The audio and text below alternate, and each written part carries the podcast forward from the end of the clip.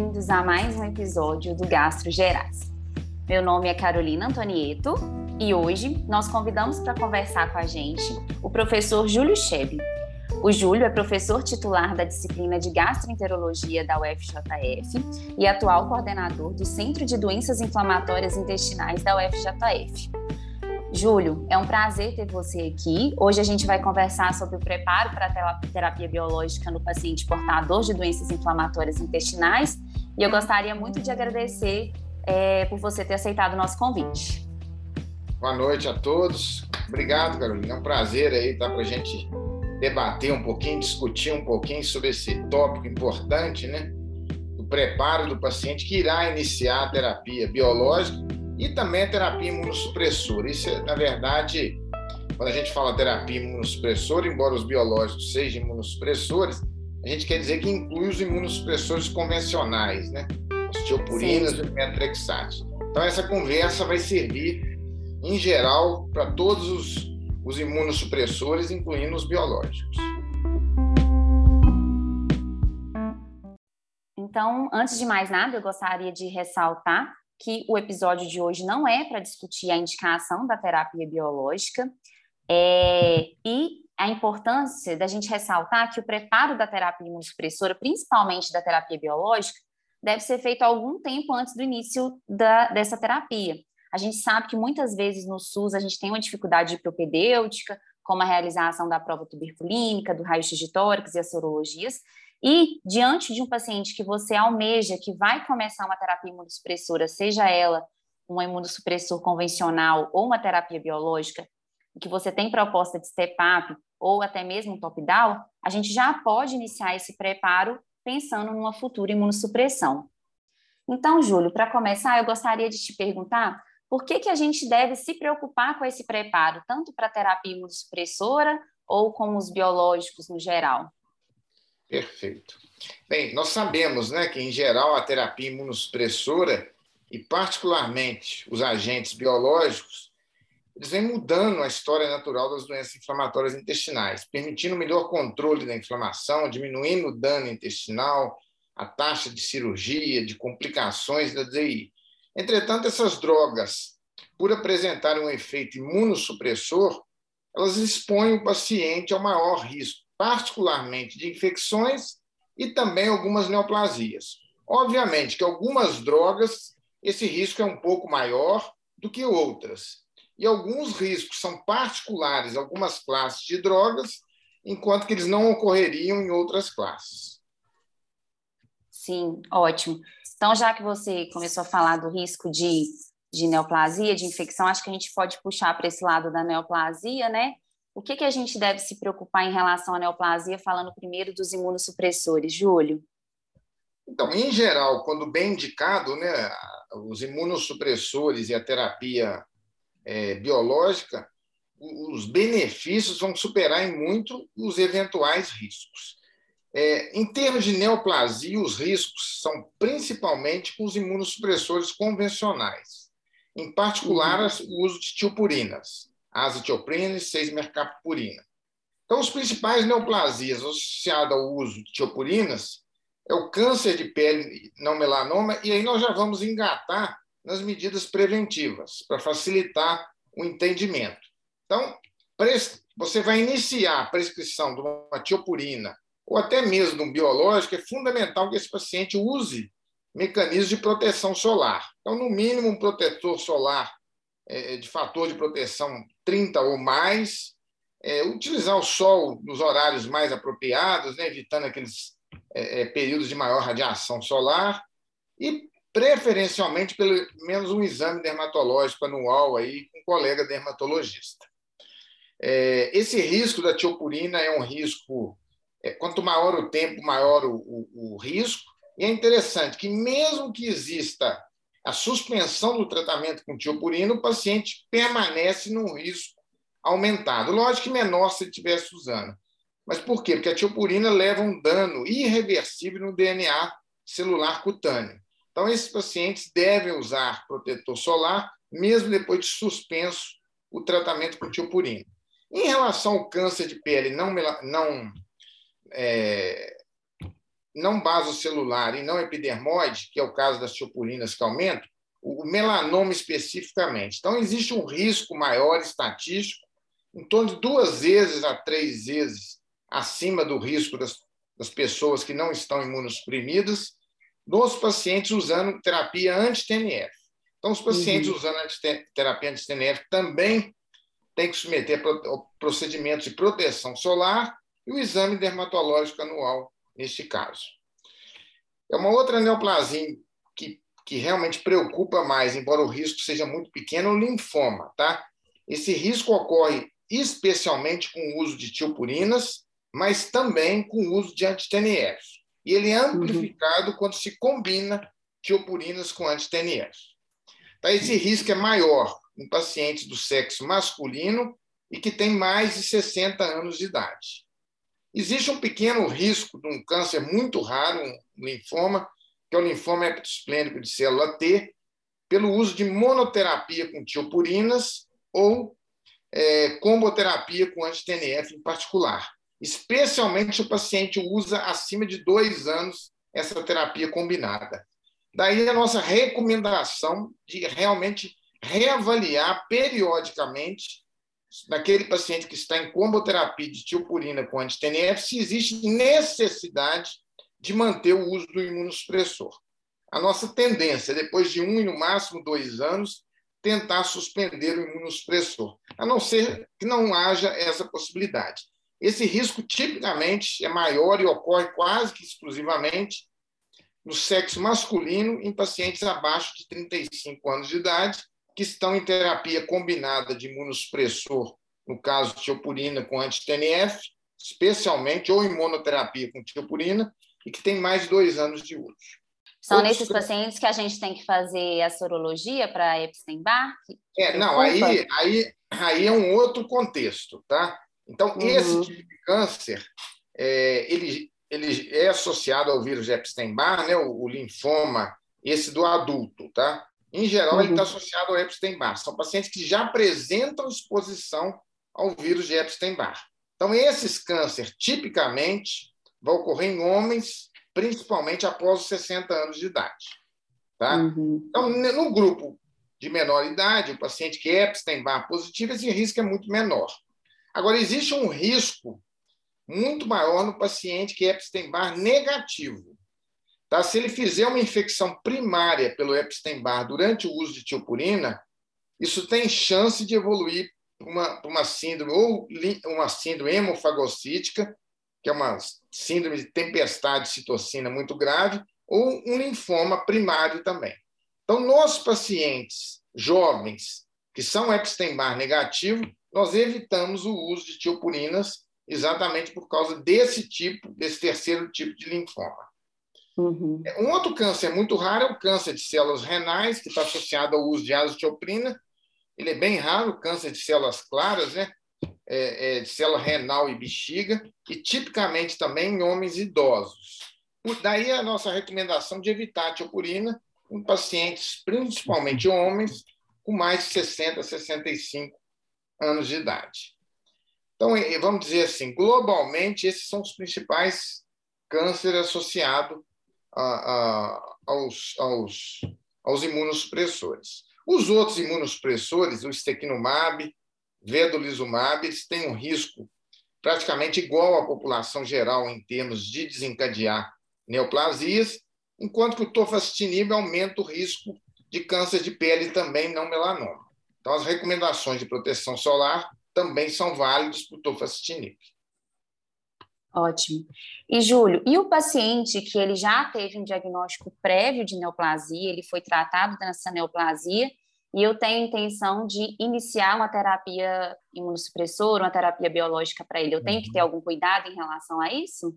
Sim. Então, é, é primeira coisa é fundamental, né? É, é o manejo multidisciplinar desses pacientes, tá? Com um oncologista, ele tem que participar do processo de tomada de decisão. É, e segundo, qual o tipo, é importante determinar qual o tipo de câncer esse paciente teve, se esse câncer está oncologicamente curado ou não, e, se, e qual o risco de recidiva desse câncer. Isso tudo hoje é possível com esses métodos modernos é, é, de avaliação genética, imunistoquímica, isso tudo um oncologista pode nos informar. Então, por exemplo, se a gente está tratando de um paciente que tem uma neoplasia com diagnóstico recente, e esse paciente está em tratamento quimioterápico, por exemplo, nós devemos evitar iniciar um outro imunossupressor, seja um imunossupressor convencional ou biológico, porque ele já está recebendo uma quimioterapia que tem propriedades imunossupressoras. E muitas vezes essa própria quimioterapia vai contribuir para deixar a doença inflamatória em remissão. Nesse caso, que ele está fazendo um tratamento oncológico correntemente, você poderia usar os aminosalicililatos, os corticosteroides, uma terapia nutricional. Agora, se a doença inflamatória, nesse contexto, de um paciente que está em tratamento oncológico, a doença não controla com a terapia convencional, é fundamental que haja controle dessa doença, até para melhorar a qualidade de vida do paciente e evitar uma complicação que vai requerer hospitalização ou até um procedimento cirúrgico num paciente que está em tratamento oncológico. Então, nesses casos, nós conversamos com o oncologista, obviamente tem que haver a liberação do oncologista, e nós vamos preferir um tratamento em monoterapia, evitar a comboterapia nesses doentes que seriam imunossupressão muito mais acentuada. E nós vamos preferir os biológicos ao invés das tiopurinas. Então, o metrexate pode ser uma opção, tá? mesmo no doente oncológico, até porque ele tem alguma ação é, anti-oncológica, né? muitas vezes anti, antineoplásica, né? mas nós preferimos a terapia biológica. E existe uma preferência pelos novos imunobiológicos que, existe, é, que não age no, no TNF, que não bloqueia o TNF, porque o efeito imunossupressivo desses agentes são muito menores. Agora, se o doente já está oncologicamente curado, né, e é um câncer que tem um baixo risco de recidiva, o oncologista fala: olha, o risco de recidiva desse paciente é muito pequeno. Se você puder esperar pelo menos dois anos, se for possível esperar dois anos a partir da resolução do câncer desse paciente, do controle, seria o ideal. Tá? Mas se não for possível esperar a doença estar em franca atividade, né? a doença inflamatória, se o câncer tiver um baixo risco de recidiva, você já poderia iniciar o tratamento. De novo, sempre que puder, tratamento em monoterapia. Mas no caso, por exemplo, de um câncer é, metastático, aí a prioridade é qualidade de vida. Aí você pode uhum. usar a droga que for necessária para controlar a sua doença inflamatória. Tá? Lembrando, a priori... é sempre importante ter o oncologista para trabalhar junto com você e o paciente participar da tomada de decisão. Tá? Eu acho que, resumidamente, é mais ou menos isso. Ótimo, acho que esclareceu bastante. Sim. É, Júlio, pode falar, Gustavo, desculpa. Ô, professor, eu acho que então, já entrando agora, saindo um pouco dessa área de neoplasia entrando um pouco na área infecciosa, queria que você discutisse um pouquinho sobre qual é o risco de infecção, seja ela bacteriana, reativação viral, ou até mesmo fúngica, desses pacientes que vão ser submetidos a uma imunossupressão, igual você colocou, seja pela corticosteroide, chopurina ou terapia biológica, como é que nós podemos fazer para tentar reduzir esse risco e monitorizar esses pacientes? Perfeito, ótima pergunta. Então, assim, existe uma certa especificidade do tipo de infecção relacionada ao tipo de agente que você está usando. Então, por exemplo, se o paciente, o, o, o, agente mais imunossupressivo de todos, indiscutivelmente, são os corticoides em altas doses por um período acima de duas semanas, um período prolongado. Então, sempre que puder, nós temos que pensar em usar a terapia poupadora de corticoide. Segundo ponto, quanto maior o número de imunossupressor, maior o risco. Se o paciente está usando um imunossupressor, o risco é X. Se ele está usando dois imunossupressor, só para vocês entenderem, o risco, vamos dizer, passa para 3x. E se ele está usando três imunossupressor, esse risco é quase que infinito. Então, quanto uhum. maior o número de imunossupressor, maior o risco. Segundo, existe uma certa é, é, especificidade do risco de infecção.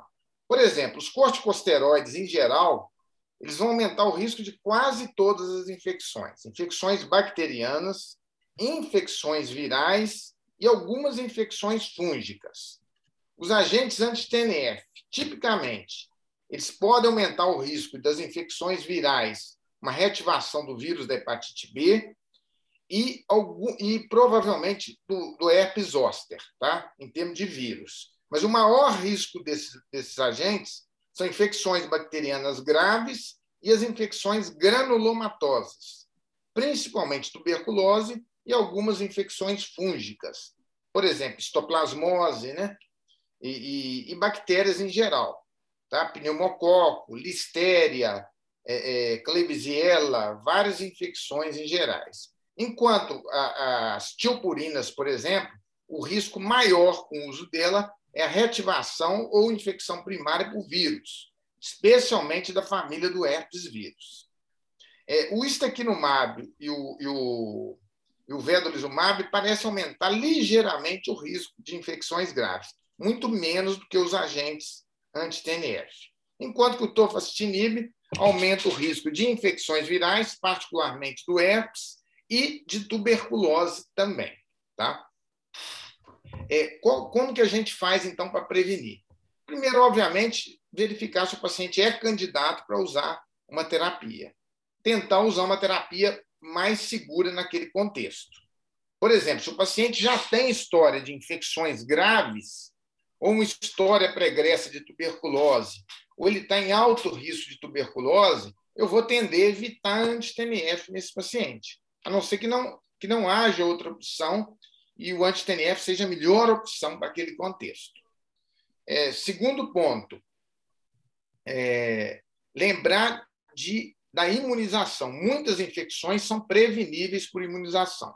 Então, no, ao diagnóstico da doença inflamatória é fundamental você ter acesso ao cartão vacinal do paciente e atualizar esse cartão vacinal. Tá? Inclusive por vacinas que habitualmente os pacientes não estão acostumados a tomar, como pneumococo 13, pneumococo 23, verificar a história de infecções por herpes nesse paciente, varicela, se ele não teve, fazer essas vacinas antes de, da imunossupressão, sarampo, é, em pacientes até mulheres de 9 a 45 anos, o HPV em homens de 9 a 26 anos, HPV, a gripe anual, é, a dupla adulto a cada 10 anos, a hepatite B e hepatite A, fazer o screening sorológico de rotina, e se o paciente é negativo, vacinar tanto para hepatite A quanto para hepatite B. Obviamente, agora a vacina da Covid, né?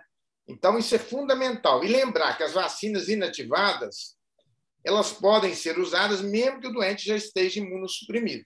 Uhum. Tá? É lógico, o melhor contexto é antes de você iniciar a imunossupressão, por quê? Para você ter uma resposta vacinal melhor. Então, idealmente, seria duas semanas antes de você iniciar o imunossupressor, você fazer as vacinas inativadas em conjunto. As vacinas atenuadas, em geral, elas são contraindicadas se o paciente já estiver imunossuprimido. Daí porque você deve fazer o, é, essa atualização vacinal antes de imunossuprimir o paciente, especialmente para as vacinas atenuadas, como sarampo, febre amarela, o zoster em pacientes acima de 50 anos, é, a varicela, especialmente essas quatro. Tá? É, então, assim, é, e, e, outra coisa, o, o, screening de infecção latente. Tá? Então, fazer a sorologia para vírus B e o screening para TB, o raio-x de tórax minimamente, e o IGRA e ou o PPD. Se você puder fazer os dois, você vai ter uma sensibilidade maior. Se não puder, você faz um dos dois. E além de uma história de risco. Às vezes o doente, pela simples história dele, ele está em alto risco de tuberculose. É um doente que você vai ter que fazer quimioproflexia independente do resultado do PPD dele, do IGRA. Hum. Por exemplo, um paciente que, que provavelmente trabalha em hospital, é um, um profissional de saúde, um renal crônico, um paciente que tem história de silicose, ou é um paciente que está em, em ambiente de prisioneiros. Esses doentes têm alto risco de, de tuberculose latente. Então, a despeito de ter, por exemplo, um PPD, um IGRA negativo, um raio-x normal, esses doentes são candidatos para quimioprofilaxia antes de você iniciar o tratamento da, da, com biológico. Tá? Então, são alguns dos cuidados que você tem que ter antes de iniciar o uso de biológicos e ou imunossupressores. Perfeito. Professor, aproveitando essa questão da tuberculose que você discutiu bem, é, como que você faz depois que esse paciente já começou a terapia imunossupressora? Você costuma vigiar esse paciente do ponto de vista de tuberculose apenas clinicamente, monitora com radiografia anual, PPD, IGRA? Perfeito. Como é que você costuma fazer na prática? É. Então, nós temos que lembrar que nós estamos num país altamente hiperendêmico de tuberculose. Então, os nossos pacientes, independentes da imunossupressão, eles têm maior risco de desenvolver tuberculose, a população brasileira, né? Nós temos que lembrar que um quarto da população mundial é portador de tuberculose latente. Então, o maior risco são com os agentes anti-TNF. De novo, ou agentes anti-TNF, ou, agente, ou pacientes que estão em uso de corticoides em altas doses por período prolongado. Os demais imunossupressores, o tofacitinib tem um aumento, não tanto com anti-TNF, mas ele aumenta o risco de tuberculose, enquanto que o risco do vedolizumab, estequinumab, é muito baixo, quase igual ao da população geral. Então, a gente uhum. tem um maior risco realmente durante o anti-TNF. Então, nós temos que lembrar que, a despeito de um screening negativo, de uma história negativa, o paciente pode ainda ter tuberculose latente. Então, essa tuberculose pode ser reativada durante o tratamento, especialmente com os anti-TNF. Então, você tem que fazer supervisão clínica desses pacientes periódica. Uhum. E se esse paciente tem o PPD negativo ou IGRA negativo, nos, que, nos pacientes, pelo menos naqueles que usam anti-TNF, no caso do Brasil, nós fazemos de rotina anualmente o rescreening desse paciente. Porque a qualquer momento, na verdade, ele pode ter um contato com alguém com tuberculose e nem saber. Então, nesse caso de uso contínuo de anti-TNF, no paciente que tem um screening no baseline negativo, é interessante você fazer o re-screening anual, além da supervisão de sintomas, tosse prolongada, febre de origem obscura, né? Tem que lembrar uhum que mais da metade dessas tuberculoses nos pacientes usando anti-TNF, elas são extrapulmonares, com manifestações extremamente atípicas. Então, muitas vezes, o diagnóstico é difícil. Às vezes, a única apresentação, nós temos vários casos assim, é febre de origem obscura. Você vai investigar e você tomografa, vê nódulo no baço, linfadenopatia reto-peritoneal, adenopatia mediastinal, é, é, nódulos hepáticos, entendeu? São as apresentações, é, ascite, às vezes, as apresentações mais proteiformes possíveis. Então, lembrar desse aspecto da tuberculose em nosso meio. Em relação a infecções fúngicas, nós não temos um, uma prevenção, tá? Não existe indicação de fazer screening para infecções fúngicas invasivas. Mas você é supervisionar o doente é, doente começa a aparecer com febre, sintomas principalmente pulmonares, um quadro sistêmico de inflamatório, tem que lembrar da possibilidade de infecção fúngica invasiva se esse doente está usando anti-TNF. Júlio, e deixa eu te perguntar, em relação ao HIV e à hepatite C? Tá. Ótimo. Em relação à hepatite C, em geral, não é um problema tanto quanto a hepatite B. Tá? A hepatite B é potencialmente muito mais grave, o doente que é portador são, ou eventualmente até aquele que tem uma infecção oculta pelo vírus B.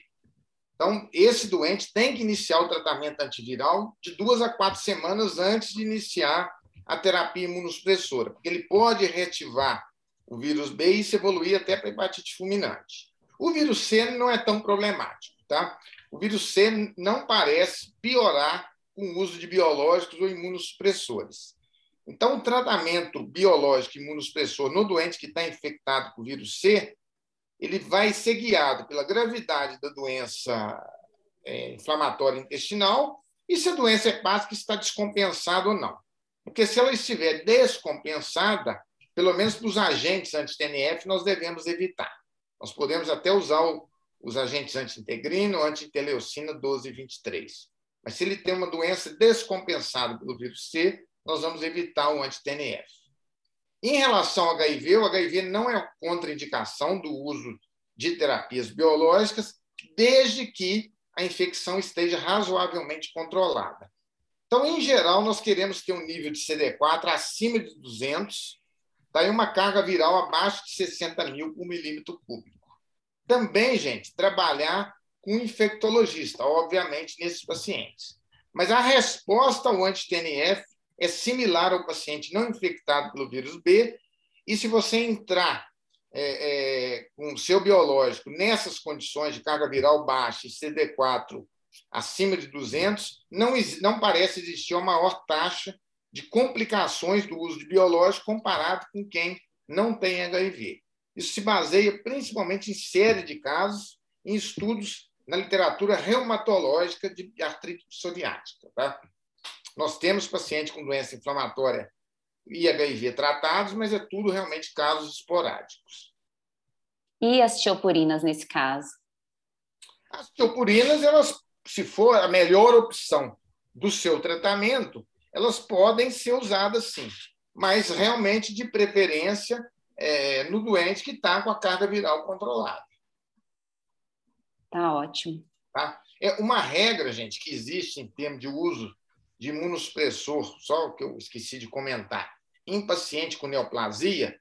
Então, se o paciente desenvolveu uma neoplasia e você estava tá, usando imunossupressor, e essa neoplasia requereu a retirada do imunossupressor para o tratamento oncológico. Tá? Quando você for re, é, re, é, reiniciar a terapia imunossupressora, em geral, você deve evitar o imunossupressor relacionado com aquela neoplasia.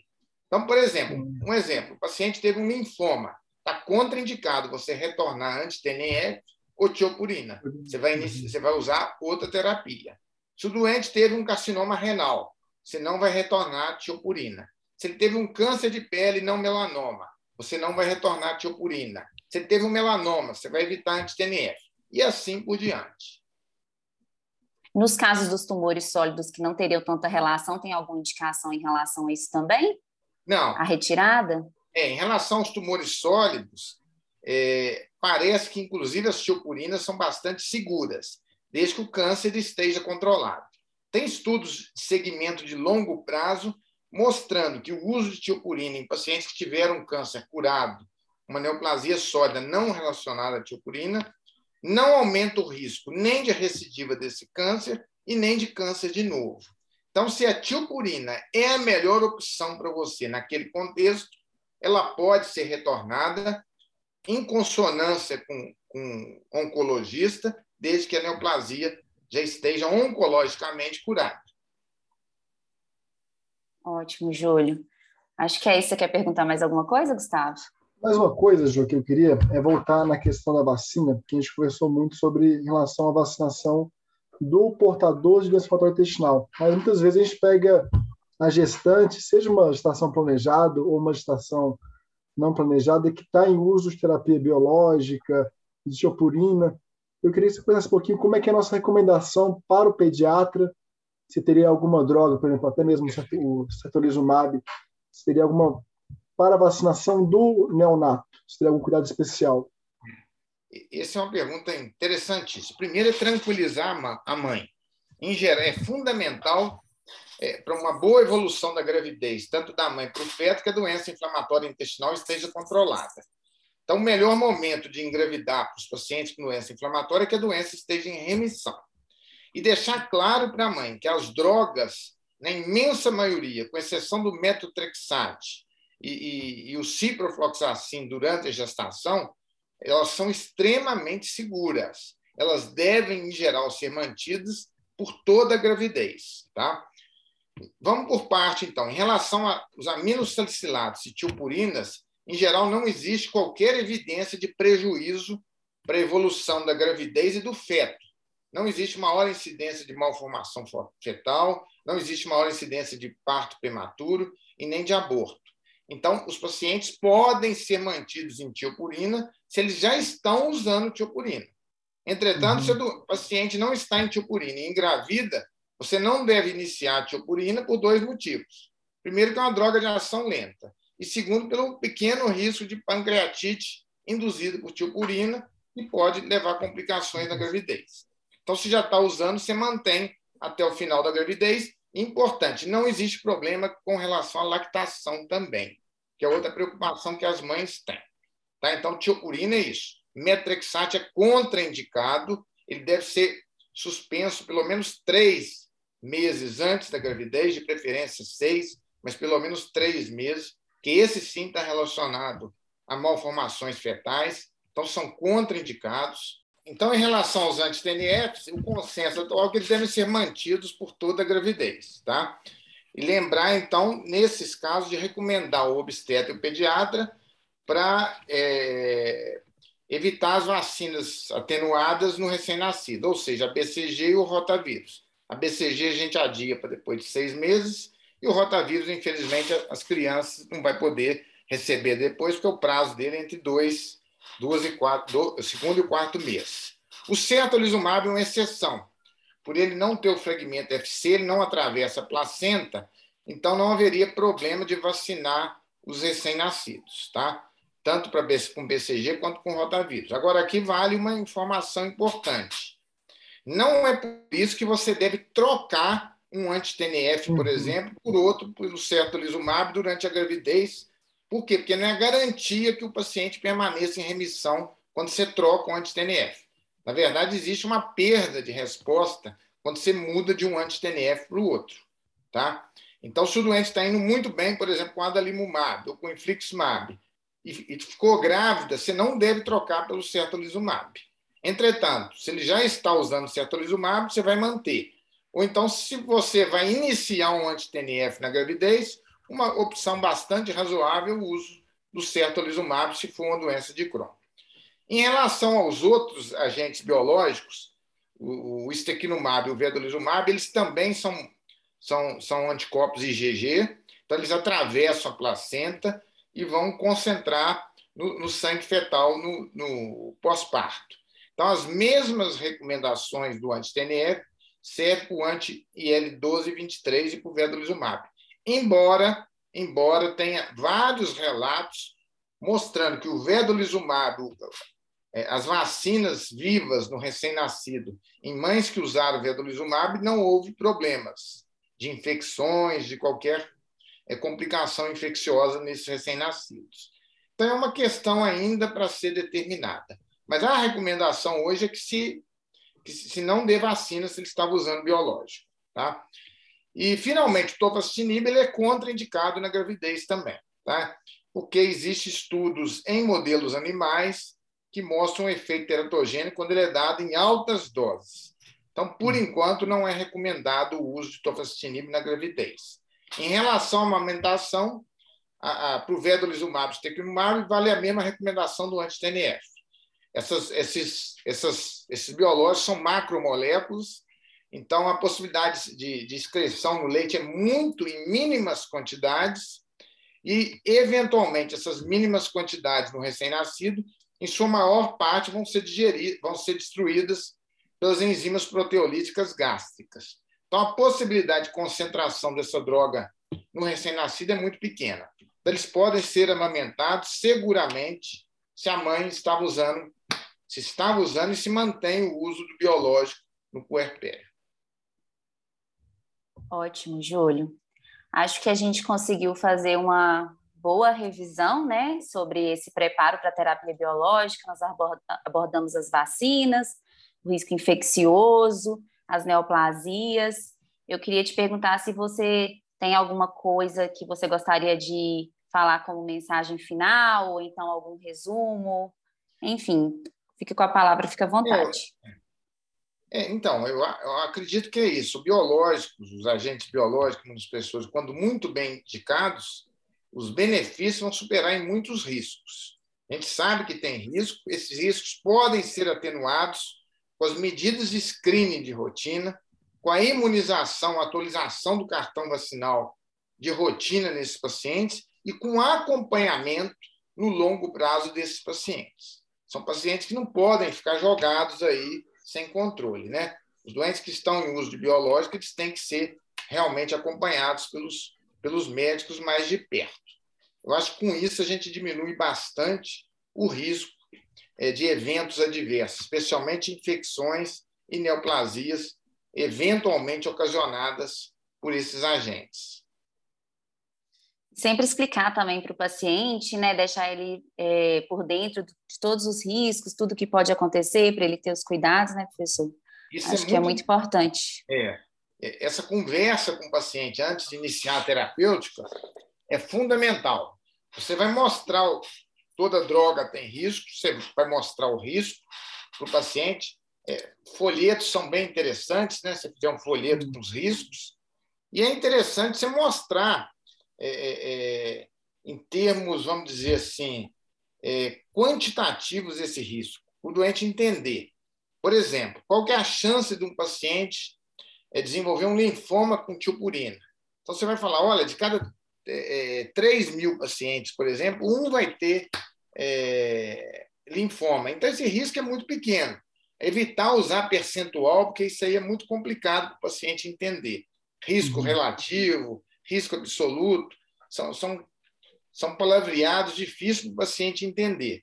Tá? Agora, eu acho que é crucial mostrar que o maior risco é uma doença inflamatória sem controle. Tá? Isso realmente impõe um risco grande, né? um risco de dano intestinal, um risco de hospitalização, isso vai requerer hospitalização, muitas vezes cirurgia, e aí sim complicações infecciosas, que vai aumentar a morbidade e mortalidade desses pacientes. Ótimo, Júlio. Acho que é isso. É, eu queria agradecer mais uma vez pela sua disponibilidade em participar do nosso podcast, dizer que é uma honra, principalmente eu que fui aluno da UFJF, ter você aqui comigo é muito, hum. muito gratificante mesmo. Muito obrigada por ter aceitado. Prazer foi meu e parabéns por essa, essa atividade aí de vocês. Então é isso, pessoal. Espero que vocês tenham gostado do nosso episódio. É, gostaria de reforçar que nós estamos nas redes sociais, no Instagram, nos principais agregadores de podcast e nós temos muitos outros episódios interessantes que vale a pena vocês conferirem. É isso. Obrigada.